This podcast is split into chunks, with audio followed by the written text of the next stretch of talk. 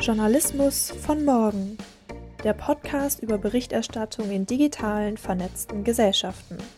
Mit Michael Brüggemann, Professor für Kommunikationswissenschaft an der Universität Hamburg und Christine Leitner. Der digitale Journalismus hat uns bereits letzte Woche beschäftigt. Dabei haben wir festgestellt, dass sich viele Redaktionen mit der Digitalisierung immer noch schwerer tun als gedacht. Das Thema Digitalisierung im Newsroom wird uns auch diese Woche wieder begleiten. Allerdings werden wir heute etwas tiefer in die Materie eintauchen. Denn dieses Mal geht es um Algorithmen und den Datenjournalismus. Mein Name ist Christine Leitner. Herzlich willkommen zu einer weiteren Folge unseres Podcasts Journalismus von morgen.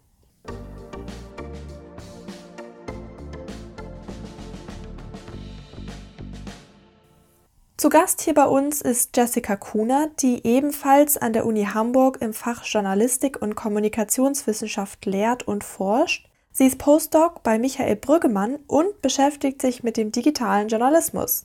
Spezialisiert hat sie sich aber auf den Computational Journalism und Algorithmen. Wie wir später noch hören werden, kennt sie sich auch in einem weiteren Feld sehr gut aus, und zwar dem Sportjournalismus, der, wie Michael Brüggemann es nennt, ihr Steckenpferd ist.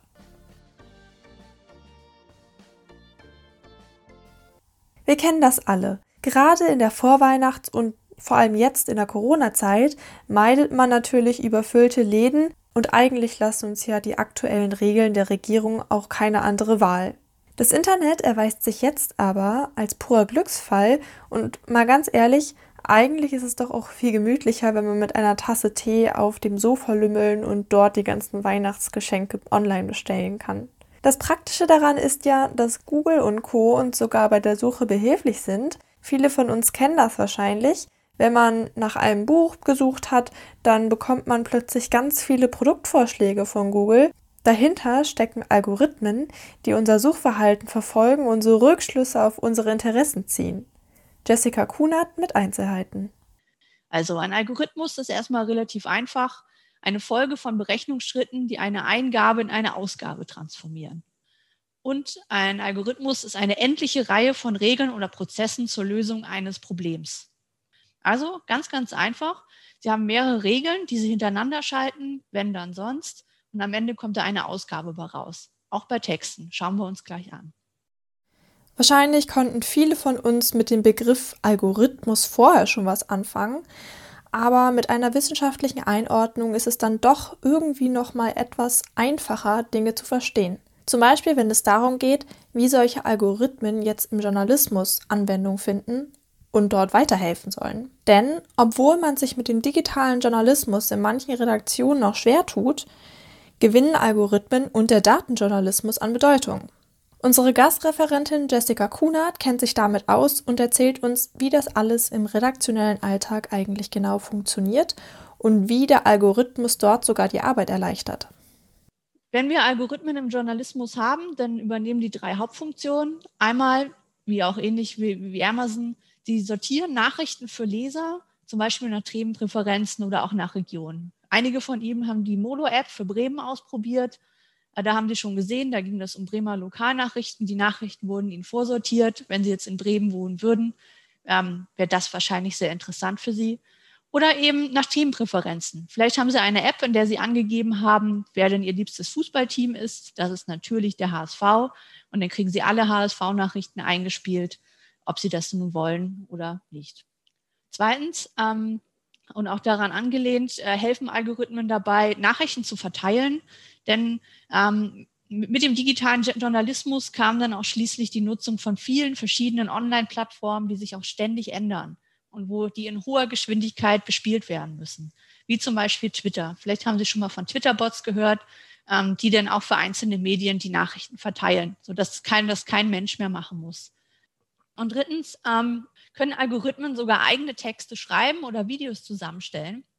Und das ist wohl das, was so ein bisschen wohl am gruseligsten an der Sache ist, wo dann die Frage kommt, ersetzen dann die Algorithmen schließlich die Journalisten? Das äh, zeige ich Ihnen an einem Beispiel. Erstmal können Sie sagen, wozu Hölle braucht man denn jetzt eigentlich Automatisierung? Wir sind doch Journalisten, wir können das alles. Naja, wenn wir uns jetzt zum Beispiel die Corona-Berichterstattung anschauen, hier von RP Online, da sind es so viele Zahlen, so viele Daten, die sich andauernd ändern. So hat die RP Online beschlossen, äh, sich doch Hilfe von einem Algorithmus zu holen und die Zahlen ähm, sich einspielen zu lassen und dann diese Artikel mit, mit weiterem äh, mit weiteren Inhalten von einem Menschen filmen zu lassen, wie, äh, füllen zu lassen, wie halt von diesem Redakteur. Aber diese ganzen Neuinfektionen, wo fanden die statt, wer, wie viele sind genesen, das wird dann von einem Algorithmus gemacht. Ähm, durch Automatisierung im Journalismus kann Arbeit abgenommen werden, wie bereits gesagt, dieses äh, ständige Rüberkopieren, dieses Ausprobieren und dann das Fehler reinbauen, das passiert durch den Algorithmus nicht, wenn die Daten stimmen. Das ist natürlich immer das Problem dabei. Ansonsten, bei, bei Corona ist das jetzt nicht der Fall, ähm, können so über Dinge geschrieben werden, über die sonst nicht berichtet werden würde. Um nochmal beim Sport zu bleiben, denken Sie an die ganzen äh, Sportligen mit den Kiddies. Über die würde niemand berichten. Aber mit dem Algorithmus, wenn die Daten vorhanden sind, können auf einmal Spielberichte geschrieben werden. Außerdem, und das äh, ist eigentlich eine sehr schöne Sache für den Journalismus, äh, können auch Geschichten gefunden werden in den Daten.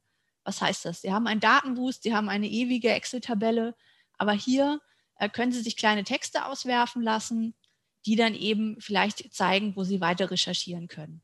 Klingt jetzt alles abstrakt, ist es auch, aber ich führe Sie da einmal durch, wie, sich, wie so etwas aussehen könnte, wie zum Beispiel so eine Corona-Berichterstattung äh, zustande kommen könnte und das natürlich an meinem Lieblingsbeispiel, dem Sport.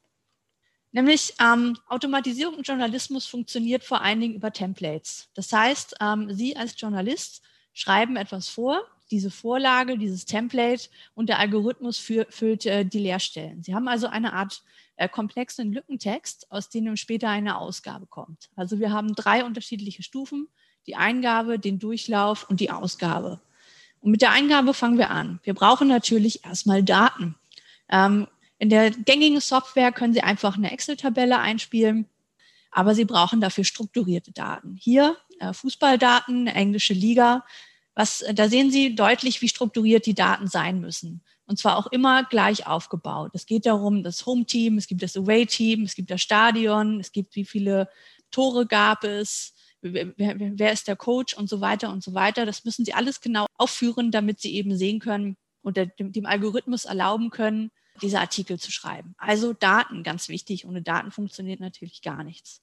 Dann müssen Sie dieses Template schreiben, aber zuvor noch, wofür brauchen wir das? Ich habe jetzt Sport gesagt, es gibt natürlich noch andere ähm, Ressorts, wo Automatisierung bis heute im großen Stil angewendet wird, nämlich auch bei Börsennachrichten oder anderen Finanznachrichten. Denken Sie an diese ganzen Reports ähm, der einzelnen Firmen. Die werden dann auch in, äh, von Algorithmen in nette Texte gefasst oder auch Kriminalitätsdaten. Also überall da, wo strukturierte Daten vorhanden sind und genutzt werden können. So, jetzt haben wir die Eingabe gemacht, jetzt müssen Sie dieses Template schreiben und dafür müssen Sie Variablen einsetzen. Wie hier in diesem Beispiel, mit dem Fußballbeispiel, im Stadion Name vor Anzahl Zuschauer ähm, spielte Verein 1 gegen Verein 2 am Datum. Das ist jetzt relativ einfach, das können Sie so einsetzen. Das funktioniert sehr gut, ist aber einfach nicht besonders komplex, interessiert noch niemanden.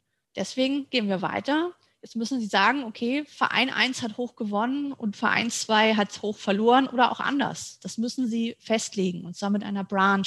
Das heißt, Sie legen fest, wenn Verein 1 ähm, zum Beispiel mit zwei Toren Unterschied äh, gewonnen hat, dann hat er, hat er hoch gewonnen, ansonsten haben die anderen hoch verloren. Also Sie sehen, Sie müssen für alles, was passiert, müssen Sie festlegen, ähm, welche Regeln dann gelten, was der Algorithmus dann schreiben soll. Das ist eine sehr mathematische Aufgabe.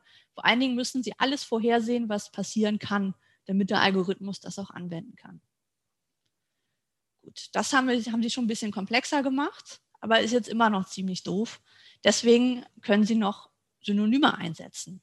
Zum Beispiel Spielername, schoss oder erzielte das Tornummer Tor.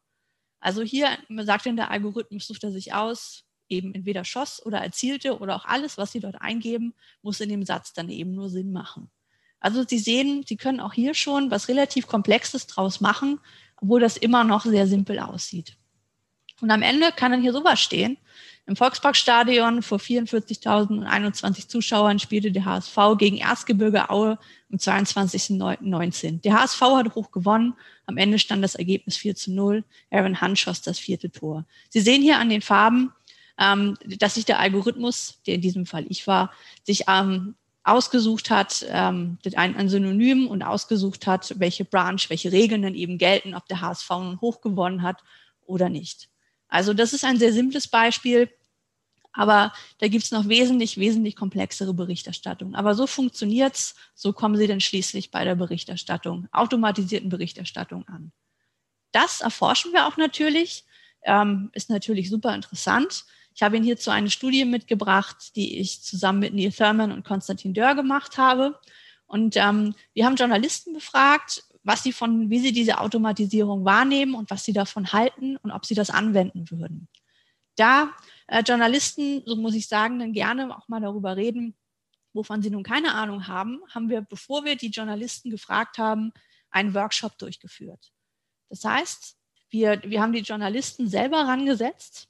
Ähm, sie können hier im Bild unten Mike sehen, ein Crime Reporter der Sun, ähm, ein Reporter alter Schule, der sich rangewagt hat, ähm, hier mit dieser Software mal zu arbeiten. Er ist ein wenig verwirrt, er hat, also er hat sich sehr angestrengt, aber er hat sein Bestes gegeben. Und hier können Sie diese Software sehen. Wir haben Wordsmith benutzt, es gibt noch viele weitere. Wir hatten ähm, am Ende Journalisten aus den Ressorts Finanzen, Sport oder auch Crime und auch einen Datenjournalisten. Was ist dabei rausgekommen? Wir haben drei unterschiedliche Themenbereiche, Economics, Expertise und Ethics. Und erstmal können wir sagen, und das fanden auch die Journalisten, dass mehr Themen in höherer Geschwindigkeit einfach abgedeckt werden können, wie eben im Sport. Sie können den ganzen Spieltag innerhalb von Sekunden abbilden, was sie als Mensch gar nicht könnten. Aber auch die Frage kam auf, ob das nur für einige Ressorts interessant ist, ob das überhaupt so passt, ähm, wo können wir es überhaupt anwenden und wo vielleicht auch nicht. Gerade im Crime Reporting, wo es ja eigentlich diese Statistiken gibt, stellte dann Mike die Frage, braucht es nicht die den, den menschlichen Touch. Dann noch die Frage nach Jobverlusten. Einige hatten Angst davor. Andere sagten wiederum sowas hier von Thomson Reuters. Das sind äh, Finanzjournalisten, die sagten, dass automatisierter Journalismus nur die Art Journalismus eliminiert, die, die das Internet äh, so, sowieso bald, äh, dem das Internet sowieso bald den Garaus machen würde. Also die sahen das ziemlich entspannt. Die, die sagten auch, die ganzen äh, teuren Journalisten, die nur Arbeit machen, wie zum Beispiel Zahlen zusammenstellen, die brauchen wir alle nicht mehr. Sahen andere anders. Dann geht es um die Expertise, denn die Ereignisse müssen vorhergesehen werden. Das habe ich Ihnen in dem Beispiel auch schon gesagt. Irgendwie müssen Sie sagen, was kann alles in diesem Spiel passieren? Und manchmal wissen Sie gar nicht, was passiert. Und so fehlt es, fehlt es doch diesem Output an Kontext, Komplexität und Kreativität, weil der Algorithmus eben nur das abbilden kann, was auch in den Daten ist. Sportjournalist von CNN sagte dazu, ähm, dass doch die großen Dinge, die auf dem Feld passieren, gar nicht einprogrammiert werden können und dass die Daten doch eigentlich nur zehn Prozent der gesamten Story ausmachen und das, was sonst noch passiert, wie zum Beispiel Krawalle im Stadion, ein Spieler wird verabschiedet, all diese Dinge viel mehr zählen. Das letzte ist Ethics, wo es darum geht, müssen wir diese Produkte eigentlich kennzeichnen? Ja oder nein, dass das ein Algorithmus geschrieben hat? Wer ist eigentlich verantwortlich für dieses Produkt? Vor allen Dingen, wenn ein Fehler da drin ist. Ist es ähm, die, die Zeitung selber? Ist es die Webseite? Ist es doch irgendein Journalist? Kann der Algorithmus es selber sein? Die Frage konnten wir nicht klären und wird in der Forschung auch weiterhin äh, versucht geklärt zu werden. Auch die Frage, wofür können wir das noch gebrauchen? Ist ähm, automatisierter Journalismus ein neutraler Reporter, der eben die Fakten wiedergibt? Oder je nachdem, welche Daten ich einfülle, ist das nicht eigentlich auch ein Werkzeug für Desinformation, sodass ich ohne Ende vermeintlich journalistische Artikel in die Welt schicken kann, ja, die eigentlich doch gar nichts mit ja, Fakten zu tun haben. Ähm, der Datenjournalist sah das ziemlich entspannt. Er sagte, dass der, der Journalist doch diese kreative Struktur gemacht hat. Und von, von daher ist die Maschine auch nicht verantwortlich. Das heißt, der Journalist bleibt am Ende verantwortlich und wir können das nicht irgendeinem Algorithmus doch zuweisen.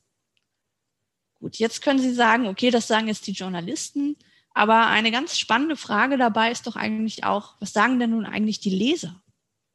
Die Leser sagen zum Beispiel, ähm, dass sie die Glaubwürdigkeit dieser automatisch geschriebenen Texte hoch einschätzen, und zwar genauso hoch wie die von einem Menschen geschriebenen. Also eine sehr, sehr positive Sache. Sie sagen aber auch, dass diese Texte schlecht lesbar sind, ähm, vor allen Dingen, wenn man sie eben ge gegen menschlich geschriebene Texte hält. Dem können Sie vielleicht zustimmen. Aber Sie sagen auch, dass Sie den Unterschied zwischen einem vom Menschen und automatisiert geschriebenen Texten gar nicht erkennen können. Also wenn Sie sich das jetzt so angucken, dann sehen Sie, es gibt einfach viel Uneinigkeit in der Forschung. Also was sagen die Leser?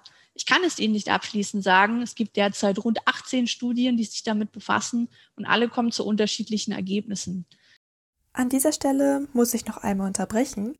Bevor Jessica Kunert die Schwierigkeiten der Forschung noch einmal präsentiert, muss ich noch ein paar Erklärungen vorneweg stellen, denn sie verfällt gleich in Wissenschaftsjargon und für die, die vielleicht in dem Bereich nicht so aktiv sind oder in der Wissenschaft arbeiten, könnte das etwas komplizierter werden. Es fallen gleich zwei Begriffe, einmal Sampling und einmal Items. Das Sampling beschreibt die Auswahl von Personen, die für eine Forschung oder für eine Studie befragt werden sollen. Das passiert nach bestimmten Kriterien, zum Beispiel in unserem Fall nach Mediennutzung oder nach Alter, je nachdem, was man herausfinden möchte. Mit Items sind Fragestellungen oder Variablen gemeint, mit denen man versucht, ein größeres Phänomen zu erfragen. Zum Beispiel ist es in unserem Fall jetzt das Phänomen Glaubwürdigkeit. In einer Studie würde man seine Testperson niemals fragen, halten Sie diesen Text für glaubwürdig, sondern man unterteilt das abstrakte Konstrukt Glaubwürdigkeit in Kriterien. Journalistische Kriterien für Glaubwürdigkeit sind zum Beispiel die Nennung von verschiedenen unabhängigen Quellen, eine gute Rechtschreibung, die Beleuchtung von verschiedenen sich gegenüberstehenden Seiten. Und so würde man auch in der Forschung vorgehen. Das heißt, man würde den befragten Testpersonen zum Beispiel einen journalistischen Text geben, sie lesen lassen und dann am Ende fragen, wie ihr Empfinden bezüglich dieser unterschiedlichen Unterpunkte ist. Also wurden in dem Text mehrere unabhängige Quellen genannt. Ist die Rechtschreibung gut oder gibt es Rechtschreibfehler? Werden unterschiedliche Seiten beleuchtet? All solche Sachen werden abgefragt, um dann hinterher Rückschlüsse auf die Glaubwürdigkeit eines Textes zu ziehen. Aber das nur vorneweg. Einmal zurück zu Jessica Kunert und der Studie und der Frage, warum man in der Forschung eigentlich zu unterschiedlichen Ergebnissen kommt. Das ist in der Forschung selbst begründet. Es gibt viele methodische Probleme, wie diese Studien angegeben werden, angegangen werden. Die Studien ähm, haben ein sehr unterschiedliches Sampling. Es werden meistens nur sehr junge Leute befragt. Außerdem ähm, sind das oft Online-Experimente. Das heißt, die Leute kommen von irgendwelchen Panels wie Amazon Mechanical Turk.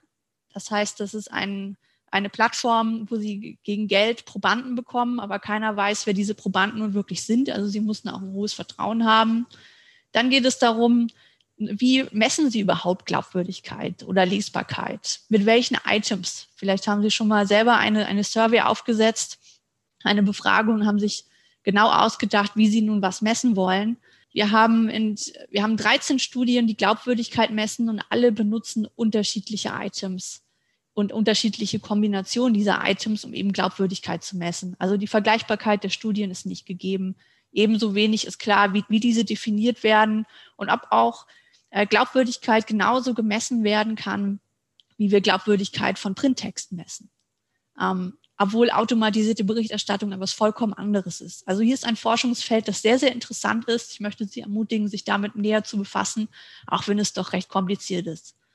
Und natürlich auch als letzter Punkt, es gibt intervenierende Variablen. Es gibt eine Studie, die hat herausgefunden, die wurde in Südkorea durchgeführt, dass ähm, die Probanden ähm, automatisch geschriebene Texte wesentlich besser fanden als die von Journalisten geschriebene Texte. Woran liegt das? Einerseits ist es daran begründet, dass das Technikvertrauen in Südkorea sehr, sehr hoch ist und, gleich, und gleichzeitig das Medienvertrauen sehr, sehr niedrig. Jetzt sagen Sie, Moment, äh, ich habe gerade gesagt, was ist denn jetzt mit der Kennzeichnung? Ja oder nein oder wer? Ähm, die AP Online, wie wir sehen, kennzeichnet ihre Artikel, was aber auch daran liegen mag, dass diese Artikel sehr, sehr lang sind und ähm, nur Teile davon von einem Algorithmus geschrieben werden. Dieser Redakteur hier ordnet ansonsten ein und schreibt noch eine Menge, Menge mehr, was dann gerade so passiert. Aber natürlich ist auch, auch dieser Redakteur nicht ganz unbeleckt, wenn man sich nämlich anguckt, was so seine Themenschwerpunkte sind. Haben wir künstliche Intelligenz, Datenjournalismus und sehr sympathisch auch ein bisschen Sport. Also wir sehen, wir haben hier einen Datenjournalisten und keinen typischen Ressortjournalisten, sondern jemand, der tatsächlich sich fast nur mit Daten und mit diesem Thema befasst, was auch eine sehr, sehr spannende Sache ist und vielleicht auch für, für Ihre eigene journalistische Zukunft sehr interessant. So, und jetzt sagen Sie, was, was ist das? Ist das jetzt Qualitätsjournalismus? Ist das jetzt die Zukunft? Das ist doch schrecklich. Nein, also das ist, was heißt, das ist kein Qualitätsjournalismus, zumindest noch nicht. Aber es ist auch nicht das Ende aller Dinge und auch nicht das Ende des Journalismus. Denn mit diesem Zitat, was ich Ihnen mitgebracht habe von Jeremy Gilbert, dem Director of Strategic Initiatives bei der Washington Post, kann man sehr gut sehen, dass es nicht darum geht, menschliche Reporter durch automatisierte Reporter zu ersetzen. Es geht darum, dass Reporter, wenn sie ihre Arbeit, wie zum Beispiel irgendwelche Excel-Tabellen rumzukopieren, an Maschinen abgeben, dass sie neue Freiheiten bekommen und dann neue Geschichten schreiben können. Vor allen Dingen die, die Geschichten, die doch eigentlich wichtig sind, die halt diese Human Component brauchen und wo der Algorithmus eben nicht weiterhelfen kann. Also es geht darum, sich als Ergänzung zu begreifen und somit Hand in Hand zu arbeiten. Das können Sie auch daran sehen, dass immer mehr Firmen in den, ähm, in den Redaktionsalltag auch mit eingreifen. Wenn Sie automatisierten Sportjournalismus zum Beispiel machen wollen, dann sitzen Sie da nicht in der Redaktion und denken sich aus, das machen wir mal ab heute. Nein, Sie brauchen einen Datenlieferanten. Sie müssen mit ähm, der Softwarefirma zusammenarbeiten, die in den Algorithmus bzw. ihre Software einstellt. Und die sind im ständigen Austausch. Also es kommen neue Firmen in den Journalismus, mit denen sie dann zusammenarbeiten. Also Automatisierung und Algorithmen als Ergänzung, aber nicht als Ersatz. Keine Sorge. Was ist jetzt das Fazit für Sie aus dieser ganzen Nummer? Es findet ein, fand eine Evolution statt im, im Newsroom, in den Redaktionen von ganz einfachen Daten, in dem einfach Tabellen und Datenbanken seit den 1960ern genutzt werden, das dann noch händisch, aber Daten Einfluss fanden in die Berichterstattung, wo, wo es vorher einfach keine gab. Dann kam ab den 2000ern eine immer höhere digitale Datenverfügbarkeit. Dann ging es mit dem richtigen Datenjournalismus los. Man konnte auf einmal Bezüge herstellen, die vorher gar nicht möglich waren, auch weil man es nicht mehr händisch machen musste. Bis wir am Ende heute beim Computational Journalism ankommen, wo, Journalisten und Journalistinnen selber codieren, selber Statistik machen und dieses Computational Thinking haben. Das heißt, mit einem ganz anderen Mindset daran gehen und Daten zum Alltag geworden sind, ähm, in, in dem Sie dann auch arbeiten werden. Also ist eigentlich mein Rat an Sie, erweitern Sie Ihr Skillset, lernen Sie weiterhin Statistik, tauchen Sie dann nicht ab, lernen Sie vielleicht sogar Codieren und kommen Sie in dieses Computational Thinking rein.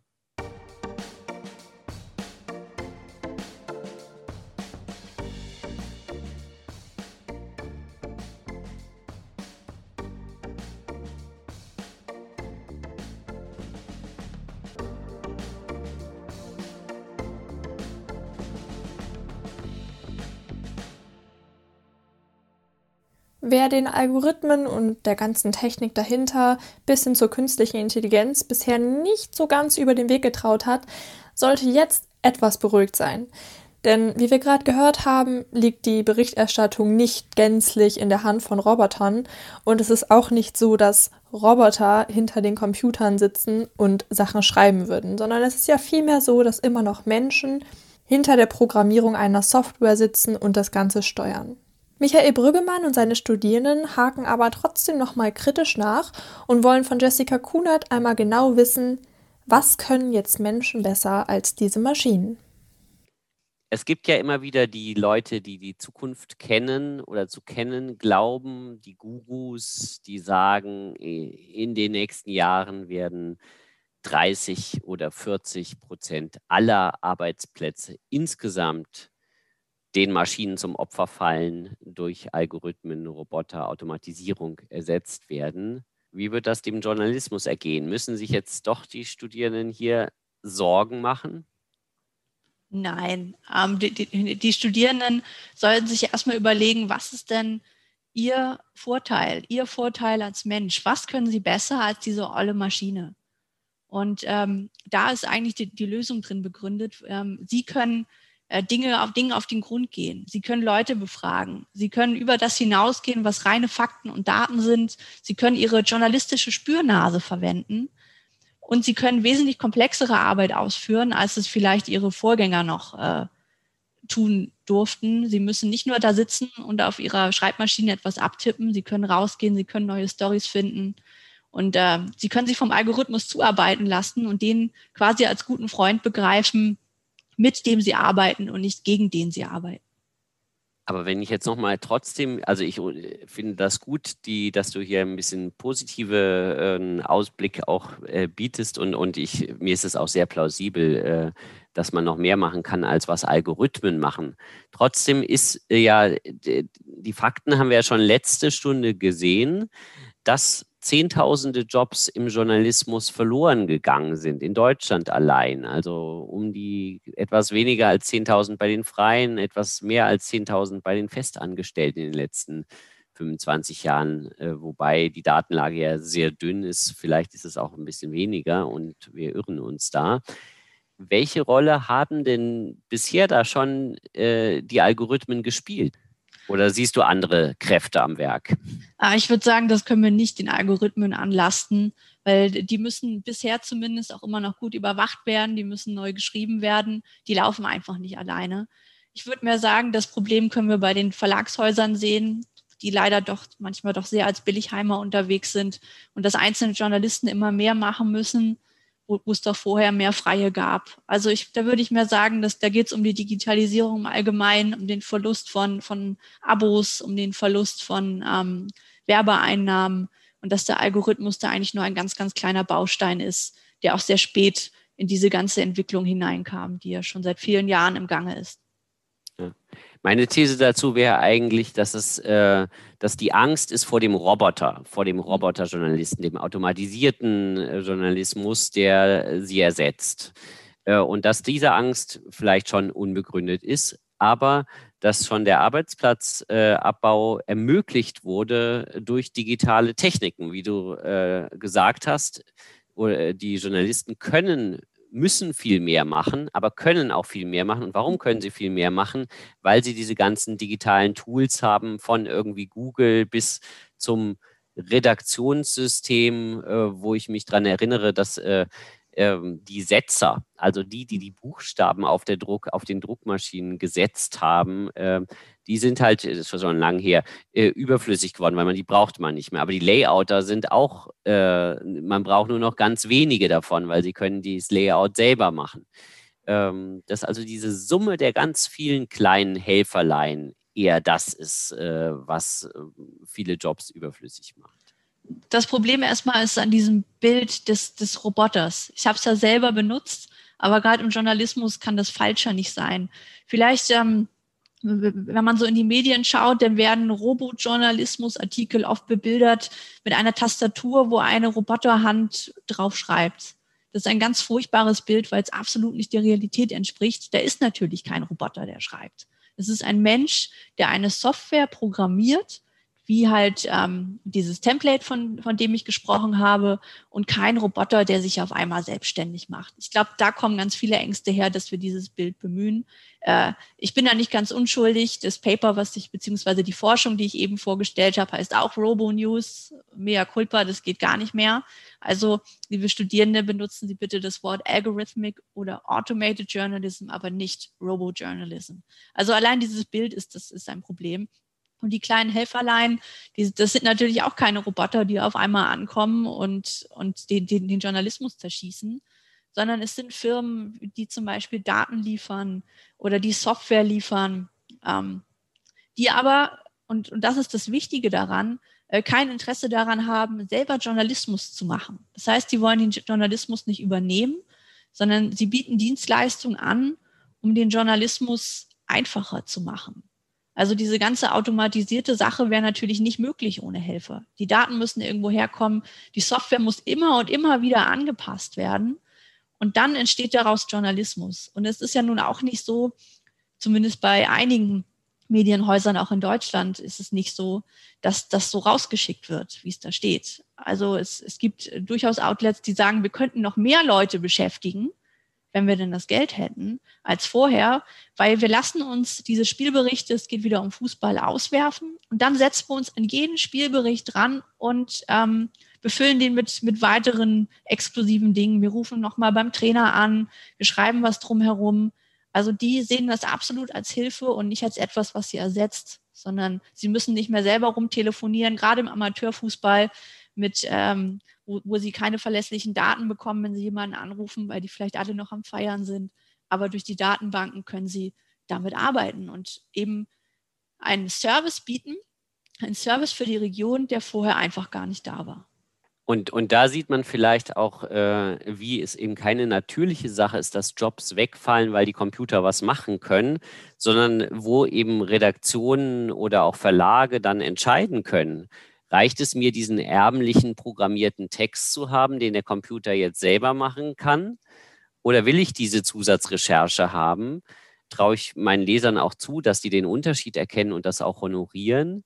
Ja, je nachdem, wie ich diese Fragen entscheide als Mensch, wird, komme ich dann zu dem Schluss, okay, mir reicht das, wenn da diese automatisierten Texte stehen, ähm, wo praktisch Journalismus, schlechter Journalismus simuliert wird.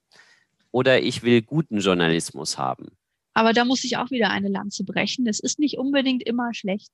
Es kommt darauf an, wie programmiert wird. Der DFB zum Beispiel, der Deutsche Fußballbund, steckt sehr viel Geld da rein und hat ein Team aus Linguisten, Sprachwissen, also Sprachwissenschaftlern, Computernerds und eben dieser Firma, die diesen Algorithmus macht, sowie Sportjournalisten, die daran arbeiten, diesen Algorithmus immer weiter zu verbessern. Also da kommen dann auch Leute rein in den Journalismus, von denen man es gar nicht erwartet, wie eben Linguisten, die auf einmal da mitmischen und sagen, so können wir den Algorithmus befüllen. Weil der Anspruch des DFB ist es nämlich, äh, über alle Amateurspiele zu berichten. Und da kann man nur wirklich keinen Menschen mehr ransetzen. Aber so, indem man wieder Geld in die Hand nimmt, kann sich der DFB so das Leben erleichtern. Aber auch die, und das ist wieder das Spannende, das ist ja gar kein Medium. Das ist ein Verband, der auf einmal sowas wie Journalismus macht. Und das ist eigentlich das besonders Spannende dabei, wenn auf einmal vollkommen fachfremde Unternehmen auf die Idee kommen, so etwas wie Journalismus mit Hilfe von Automatisierung zu machen. Und da würde ich eher die Gefahr sehen, dass der Leser das nicht mehr erkennen kann, was denn jetzt nun eine Redaktion, eine unabhängige Redaktion geschrieben hat und was ein Verband oder ein Unternehmen. Weißt du da was über die Hintergründe? Das kam ja auch in dem Podcast, den die Studierenden gehört haben, vor, dass es eben schon lange die Forderung nach Kennzeichnung von automatisierten Beiträgen gibt, aber dass aus dieser Forderung nichts wird. Also, obwohl der Deutsche Journalistenverband hatte die, glaube ich, auch. Warum eigentlich? Gibt es, wo sind die Widerstände? Die Widerstände sind darin, also wenn man versucht, äh, Journalisten darauf anzusprechen, die Automatisierung nutzen, bekommt man sehr ausweichende Antworten. Von, ähm, das will doch keiner und es schaut eh niemand, äh, wer diesen Artikel geschrieben hat. Und es ist doch irgendwie so ein bisschen peinlich, zumindest in Deutschland, das, das zuzugeben, dass man hier Algorithmen benutzt. Also viele der Artikel kommen einfach ganz ohne Kennzeichnung daher weder ein Journalist noch sonst irgendwas. Einige, bei einigen steht dann wie sowas wie Retresco, das ist eine der Firmen, womit der Leser aber auch nur wenig anfangen kann. Was soll das sein? Manchmal wird der Leser dann aufgefordert, auf einen Link zu klicken, um sich zu informieren. Aber seien wir mal ganz ehrlich, wer macht denn das?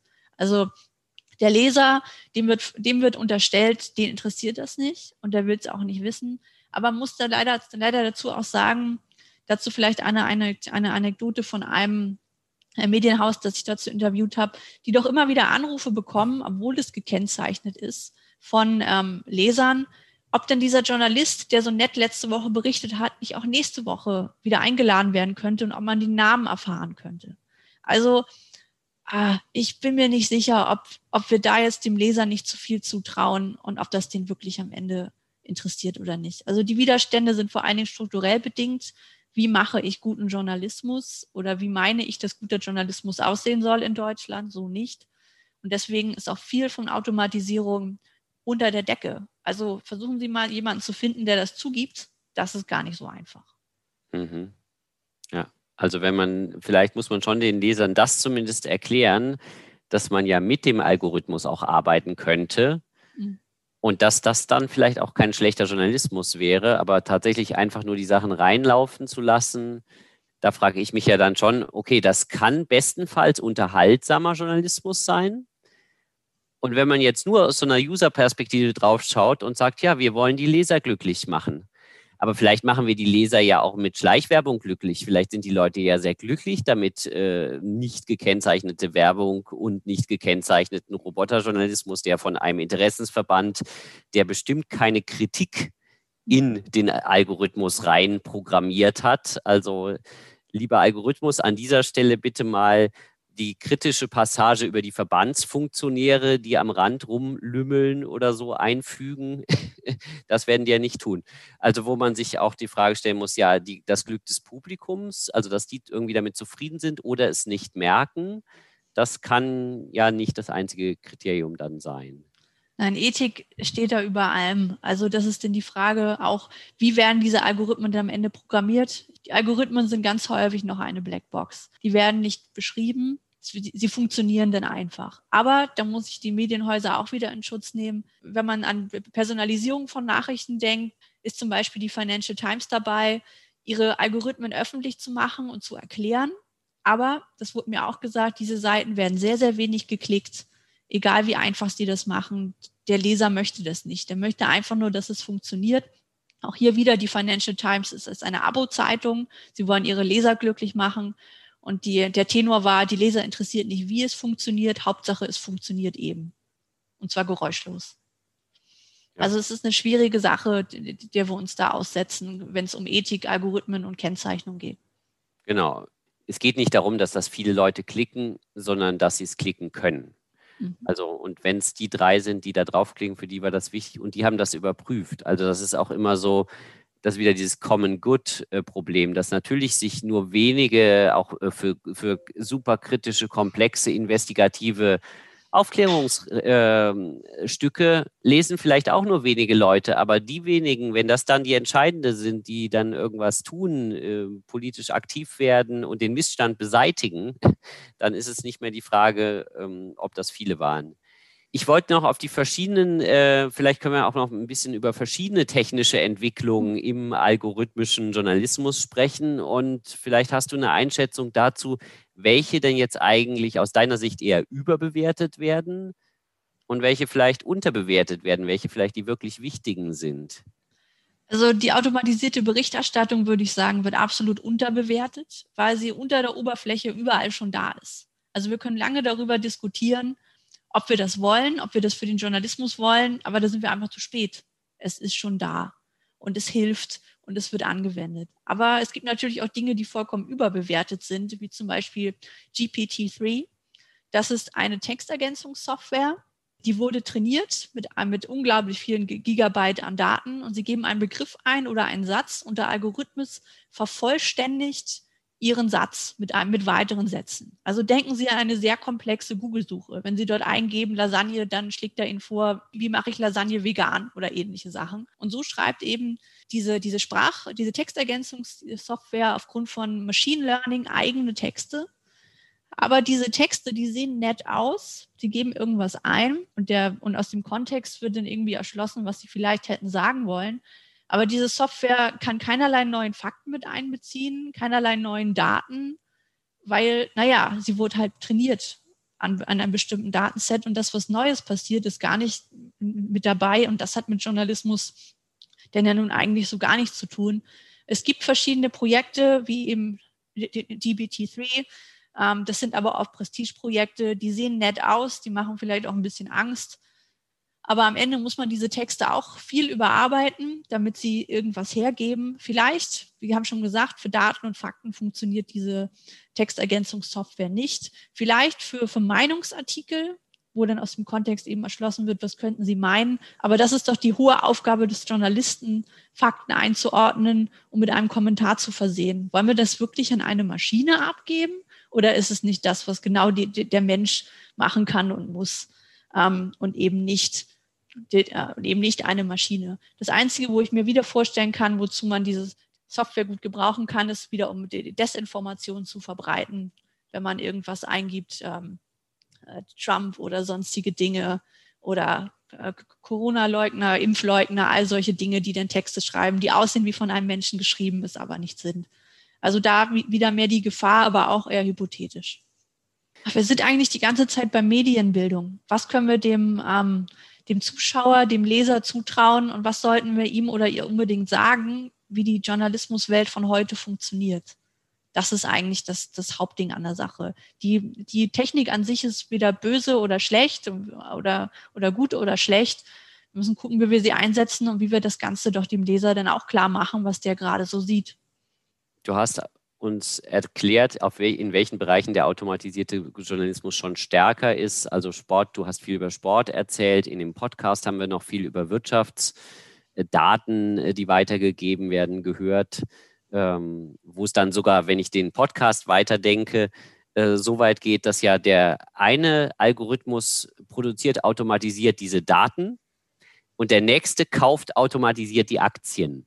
Mhm. Schöne Sache.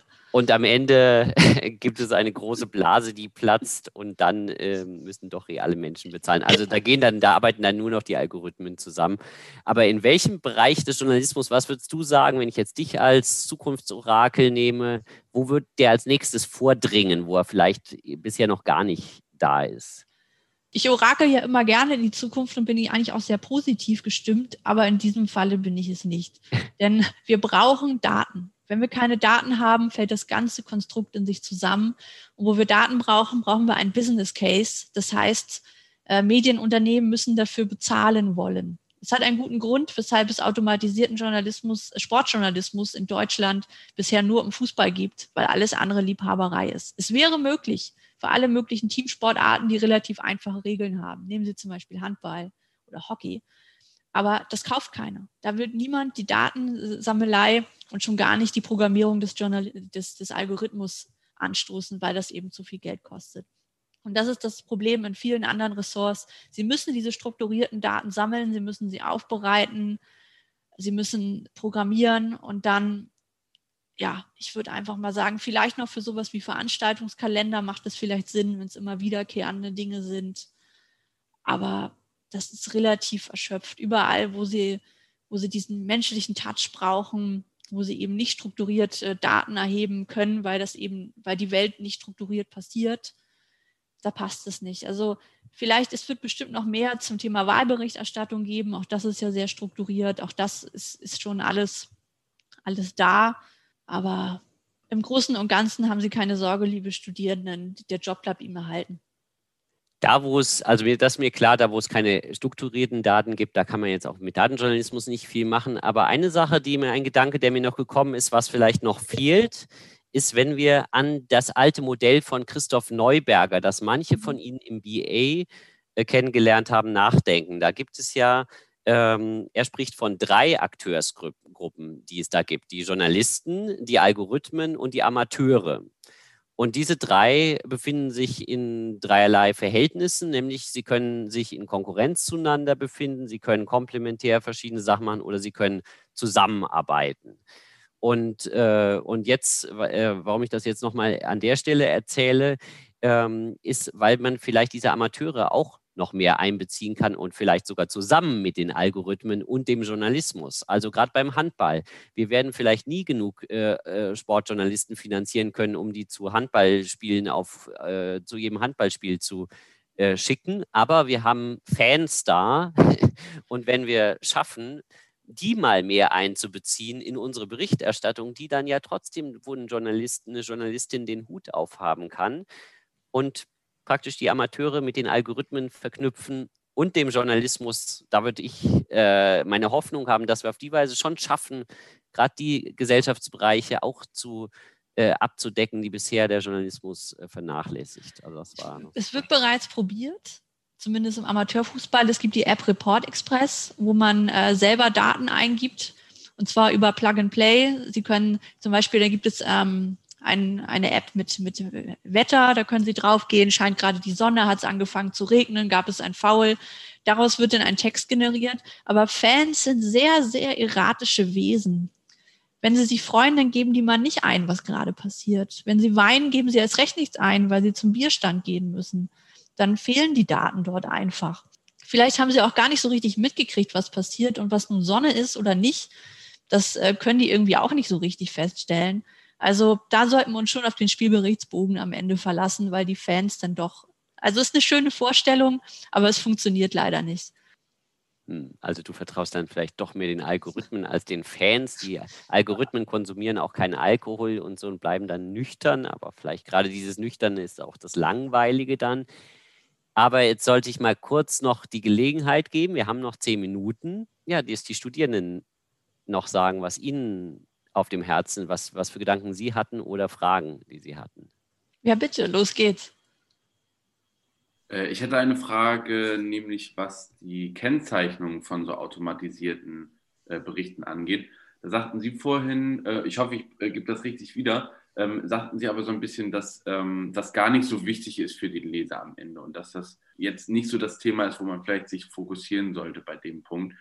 Ich finde, auf der anderen Seite ist das genau der wichtige Punkt eigentlich. Ich meine, die Medien heutzutage, die oder müssen sich wieder immer mehr darauf konzentrieren, wo kommen die Quellen her. Diese Quellentransparenz wird einfach auch heutzutage, würde ich sagen, noch höher gesetzt und durch Hyperlinks etc. ist das auch immer einfacher.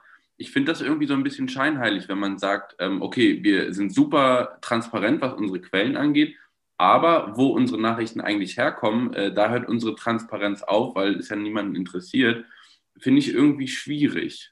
Da haben Sie vollkommen recht. Also ich muss sagen, ich war auch, äh, ich will nicht sagen geschockt, als ich diese Frage stellte, aber das ist etwas Anrüchiges. Diese Quelle ist anrüchig. Also Sie müssen sich vorstellen, im selben Satz wird gesagt, das ist anrüchig, aber es ist ein Service für unsere Leser.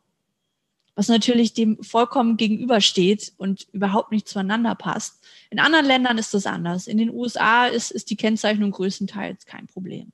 Also da ist wieder, mit welcher Journalistenkultur oder Journalismuskultur im Ganzen leben wir hier in Deutschland und, ähm, und welche, welche Kultur ist, herrscht in der jeweiligen Medieninstitution vor.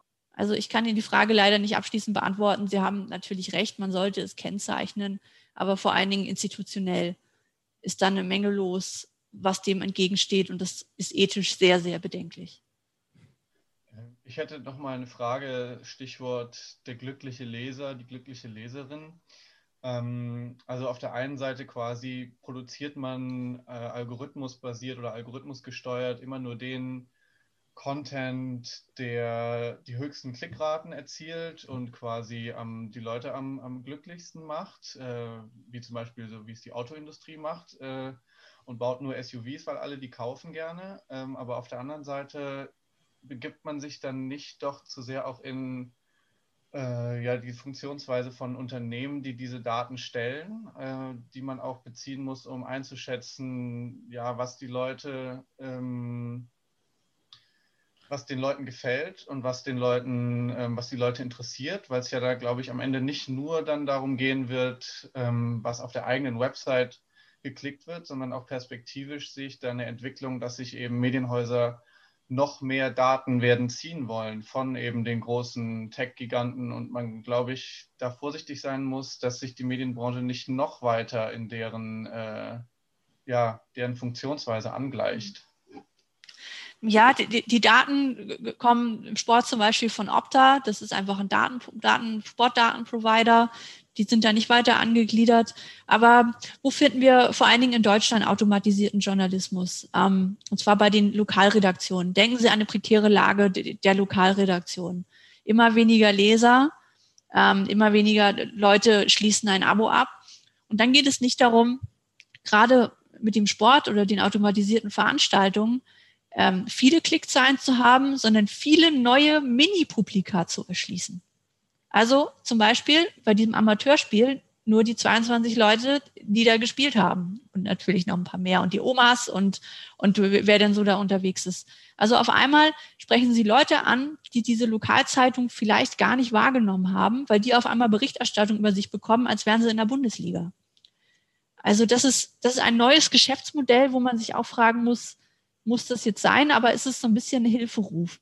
Bei den Börsengeschichten gerade auch in den USA ist es eher ein Hilferuf des Journalismus, die, und hier haben sie wieder diese, diese Geschichte, dass man sich vielleicht doch an die großen Tech-Unternehmen ähm, an, angleicht, die sehr, sehr schnell diese Berichte raushauen müssen und auch raushauen wollen, damit sie schneller sind, vielleicht sogar nur eine Sekunde schneller als der Konkurrent. Und da brauchen die dann diese algorithmische Hilfe.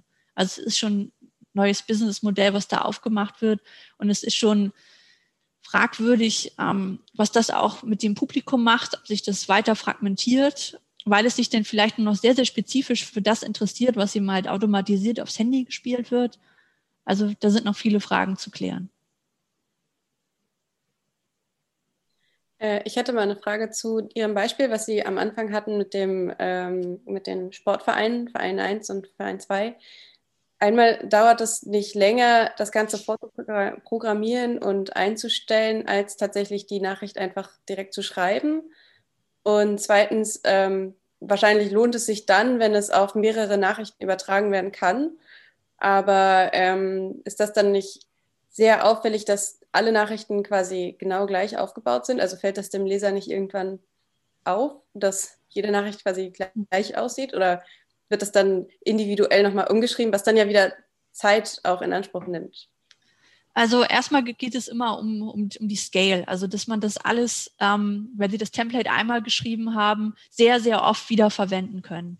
Und dann dauert es im Verhältnis gar nicht mehr so lange. Wenn Sie einmal das Bundesliga-Template schreiben, können Sie das eigentlich vielleicht ein bisschen überzogen für immer benutzen. Und dazu vielleicht eine kleine Anekdote. Sie haben eben Mike gesehen, unseren Crime-Reporter, äh, der da mit äh, doch recht angestrengt sein Template schrieb. Ähm, wir hatten in diesem in diesem Workshop auch einen jungen Datenjournalisten, der in Cardiff Data Journalism studiert. Der hat innerhalb von einer halben Stunde ein Template erstellt. Da fällt ihnen einfach das Messer aus der Tasche, weil sowas habe ich noch nie gesehen. Für den war das gar keine Arbeit. Der hat mit einer Freude daran ein sehr, sehr komplexes Template geschrieben, was man sofort hätte benutzen können und war eigentlich traurig, dass der Workshop schon vorbei war und warum es denn eigentlich nicht nochmal tiefer reingeht. Also auch hier haben wir wieder diese Fähigkeiten. Wenn Sie dieser Datenjournalist sind, wenn das Ihr Ding ist, und sie daraus sehr komplexe Sachen machen können, dann dauert es nicht lange und dann kann es auch immer wieder angepasst werden. Also ich habe jetzt nur relativ einfach gezeigt, ähm, hat hoch gewonnen, hat hoch verloren. Aber da können Sie sehr, sehr viel einsetzen, dass dieser Text dann auch immer anders aussieht. Dann ist, ist der ganze Text voller Grün und Gelb und, und was auch immer denn die Farben da sind. Ähm, das war jetzt ein sehr einfaches Beispiel, aber auch hier können Sie sehr, sehr viel, dem Algorithmus sehr, sehr viel machen lassen, wie Sie ihn eben halt füttern. Das kostet erstmal Zeit, aber dann müssen Sie das, ähm, den Algorithmus weiterhin beobachten, anpassen, aber dann geht es dann schließlich los mit der, mit der Wertschöpfungskette. Ich wollte auch noch mal kritisch hinterfragen, ähm, ob wirklich alle programmieren lernen müssen. Ist das nicht nur so eine Übergangszeit, bis wir dann die richtige nutzerfreundliche Software haben, so eine Art Word für Journalisten, womit man dann das Programmieren machen kann. Word ist da eine hübsche Analogie, weil mit Word kann man ja sehr einfache Dinge machen. Man kann einfach nur einen Text schreiben und ihn ausdrucken oder man kann komplexe Tabellen erstellen, man kann Makros einfügen, man kann mit Dokumentenstrukturen arbeiten. Sie wissen schon, was ich sagen will. Also auch, auch so wird es auch für den Journalismus aussehen entweder man bohrt sich da richtig ein, wie, wie der erwähnte junge Datenjournalist und macht das dann auch selber. Man wird dann auch Datenjournalist. Das ist dann tatsächlich ein Berufsfeld. Oder, und damit, und da würde ich nicht sagen, es müssen nicht alle programmieren lernen, aber sollten sich alle mit dem Gedanken einfreunden, dass sie das verstehen sollten, was da passiert, auch wenn sie es selber nicht können. Hilfe holen ist gar kein Problem. Aber dieses Verständnis dafür, was macht denn der Datenjournalist für mich? und natürlich auch dem Datenjournalist erklären zu können, was man überhaupt von dem möchte. Das wird der Skill sein, sich dieses Computational Thinking anzueignen und sich doch ein bisschen von der Vorstellung zu verabschieden, dass man romantisch mit Block und Stift rausgeht und ähm, ja, die, die Welt erkundet. Der Computer und die Statistik werden dabei sein und zwar immer dabei sein, egal welches Thema. Von daher möchte ich halt ermutigen, die Statistikkenntnisse nicht verrosten zu lassen, und auch weitere sozialwissenschaftliche Kenntnisse weiter auszuführen. Darauf beruht nämlich auch der Computational Journalism, dass auf einmal Journalisten diese sozialwissenschaftlichen Methoden anwenden können, um Journalismus zu machen. Also, liebe Studierende, sind hier einfach genau richtig in diesem Studiengang. Hier lernen Sie, was, was die Welt bewegt. Und ein besseres Schlusswort könnte ich nicht sagen. Und deswegen bedanke ich mich nochmal bei Jessica und auch bei Ihnen, die Fragen gestellt haben. Und wir hören uns und sehen uns alle nächste Woche dann wieder. Damit bleibt auch mir heute nichts anderes mehr, als mich zu verabschieden und Ihnen einen kleinen Ausblick auf die kommende Folge zu geben. Nächste Woche begeben wir uns einmal auf die andere Seite und fragen, wie das Publikum eigentlich die Nachrichten nutzt. Konkret geht es dann auch um die Nutzung von Netzwerken wie Facebook, Twitter oder Instagram. Bis dahin machen Sie es gut. Wir freuen uns, wenn Sie auch das nächste Mal wieder mit dabei sind.